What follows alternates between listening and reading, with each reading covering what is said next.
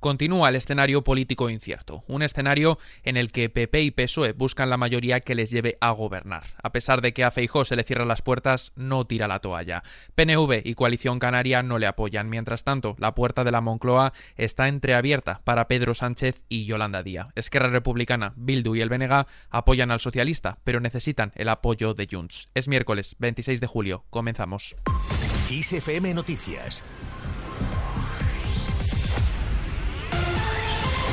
¿Qué tal? Muy buenos días. Tras el no del PNV, Feijó ve precipitado decir que no podrá formar gobierno. El candidato popular asegura que seguirán negociando para lograr, dice, una mayoría estable. Por el momento, el líder popular, Alberto Núñez Feijó, solo ha sumado el sí del UPN con un diputado, aunque desde Vox también estarían dispuestos a sumar sus votos a cambio de condiciones. Coalición Canaria advierte de que no cederá sus votos si en el bloque está integrado el partido de Abascal y desde el PNV ya notificaron que no se sentarán a negociar escuchamos. Eh, no se tienen apoyo simplemente por haber hablado con algún grupo me parece una conclusión precipitada. Uh, UPN y Coalición Canaria están en la mejor disposición. Después de mover los hilos sobre los partidos, Feijó ha instado a tenderle la mano al Partido Socialista para que facilite la investidura. En las próximas semanas con el Partido Socialista y con Vox sin embargo, el presidente del gobierno en funciones, Pedro Sánchez, no se plantea contactos para su investidura hasta la segunda mitad de agosto. La estrategia del candidato socialista pasa por afrontar sin prisas los contactos con las otras fuerzas políticas para llegar con los máximos apoyos posibles para la investidura. A pesar de ello, cargos del PP creen que Feijó debe ir a la investidura aunque sea fallida. Sin embargo, otras voces del partido discrepan y creen que si se va a perder votación, la imagen que queda en la retina es la de que no va a ser presidente, algo que según alegan implica mucho desgaste. El presidente de la Junta de Andalucía, Juanma Moreno, ha ofrecido su apoyo para afrontar el debate de investidura como presidente del gobierno. Asume la responsabilidad de presentarse a la sesión de investidura para representar a la mayoría de españoles que son los que le han votado como el preferido de todas las opciones políticas. Y por eso va a trabajar, como él mismo ha anunciado, sin descanso, para llegar a esa investidura desde el bloque de la izquierda, Sumar y PSOE ven muy posible un gobierno de coalición progresista. La candidata de Sumar, Yolanda Díaz. Y de verdad lo vamos a conseguir. En Cataluña invitan al presidente del gobierno en funciones a ser valiente y mover ficha ante las demandas de los independentistas si quiere que los votos de Junts y Esquerra para ser investido. Patricia Plaja, portavoz del gobierno. Los votos de los catalanes y las catalanas eh, ha sido clave y va a ser clave para decidir el futuro del, de la Moncloa. En este sentido, el Gobierno responde a Junts. La ministra de Política Territorial y portavoz del Gobierno en funciones, Isabel Rodríguez, ha respondido a las condiciones que impone Junts para apoyar una investidura del candidato socialista Pedro Sánchez, que en Cataluña solo cabe, dice, el marco constitucional. Desde el Gobierno han reconocido que las negociaciones son complicadas. Escuchamos a la portavoz en funciones, Isabel Rodríguez. Es importante dar también ese tiempo eh, y esa tranquilidad a la democracia para que los grupos parlamentarios puedan trabajar eh, correctamente. Por su parte, la líder de Sumar, Yolanda Díaz, ha replicado la exigencia de Junts, que su apuesta es la mesa de diálogo y cuando en esa mesa se alcance un acuerdo de mayorías, dice, los catalanes van a votar. Sin embargo, Bildu lo tiene claro. El coordinador del partido, Arnaldo Otegui, ha recordado que esta coalición ha facilitado con su abstención la anterior investidura de Sánchez como jefe del Ejecutivo y ha añadido que, si en esta ocasión hace falta votar a favor, lo harán. Le escuchamos. Nosotros no ponemos precios en público ni ponemos líneas rojas en público. Lo que decimos es, si es por Euskal Herria Bildu, no va a haber gobierno de la derecha reaccionaria en el Estado español.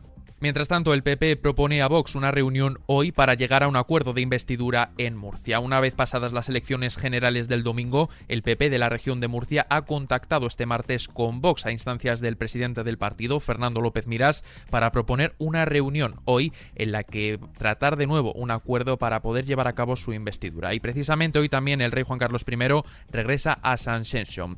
Fuera de nuestras fronteras, nuevo paquete militar a Ucrania. El gobierno estadounidense ha concedido un nuevo paquete paquete de ayuda militar a Ucrania por valor de 400 millones de dólares con defensas antiaéreas y antiataque, entre otros materiales. Nos vamos ahora a Grecia, donde será un verano difícil. Así ha dicho el primer ministro de Grecia, Kyriakos Mitsotakis, quien ha señalado que este calor sin precedentes, producto de la crisis climática, es responsable de unos incendios que se ha cebado con amplias zonas como en Rodas o Corfú, que a pesar de contar con más personal y más medios, presentan una batalla, dice, siempre difícil.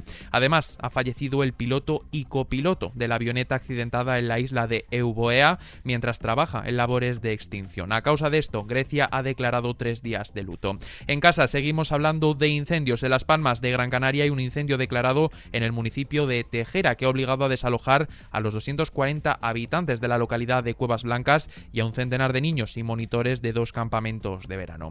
En terreno económico, el FMI vuelve a mejorar. El Fondo Monetario Internacional ha elevado en un punto hasta el 2,5% su previsión de crecimiento económico para España este año.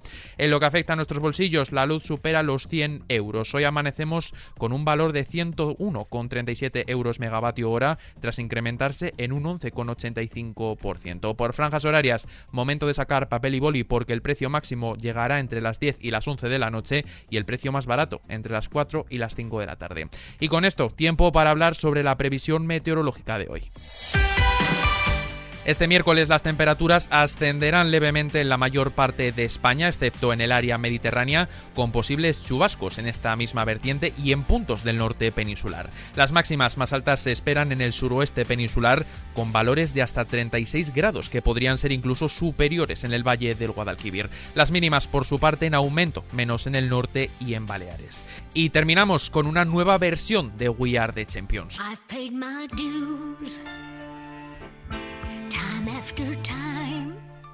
Esta canción que estáis escuchando no es la We Are the Champions que conocéis, se trata de la nueva versión que ha hecho Dolly Parton para su nuevo álbum llamado Rockstar, un álbum que saldrá el próximo 17 de noviembre y que está compuesto por 30 canciones, 9 son originales y 21 son versiones.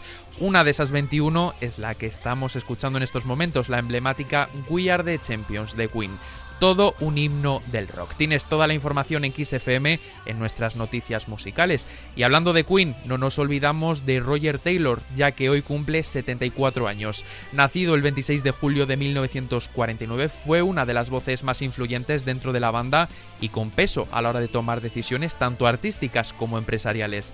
Roger siempre se ha mostrado como uno de los miembros más extrovertidos de la banda junto a Freddie.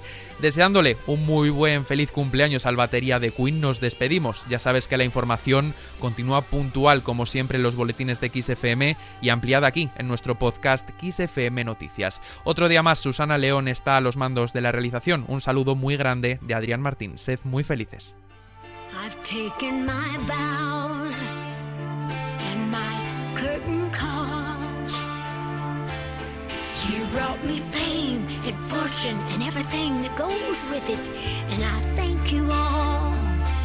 But it's been no bed of roses.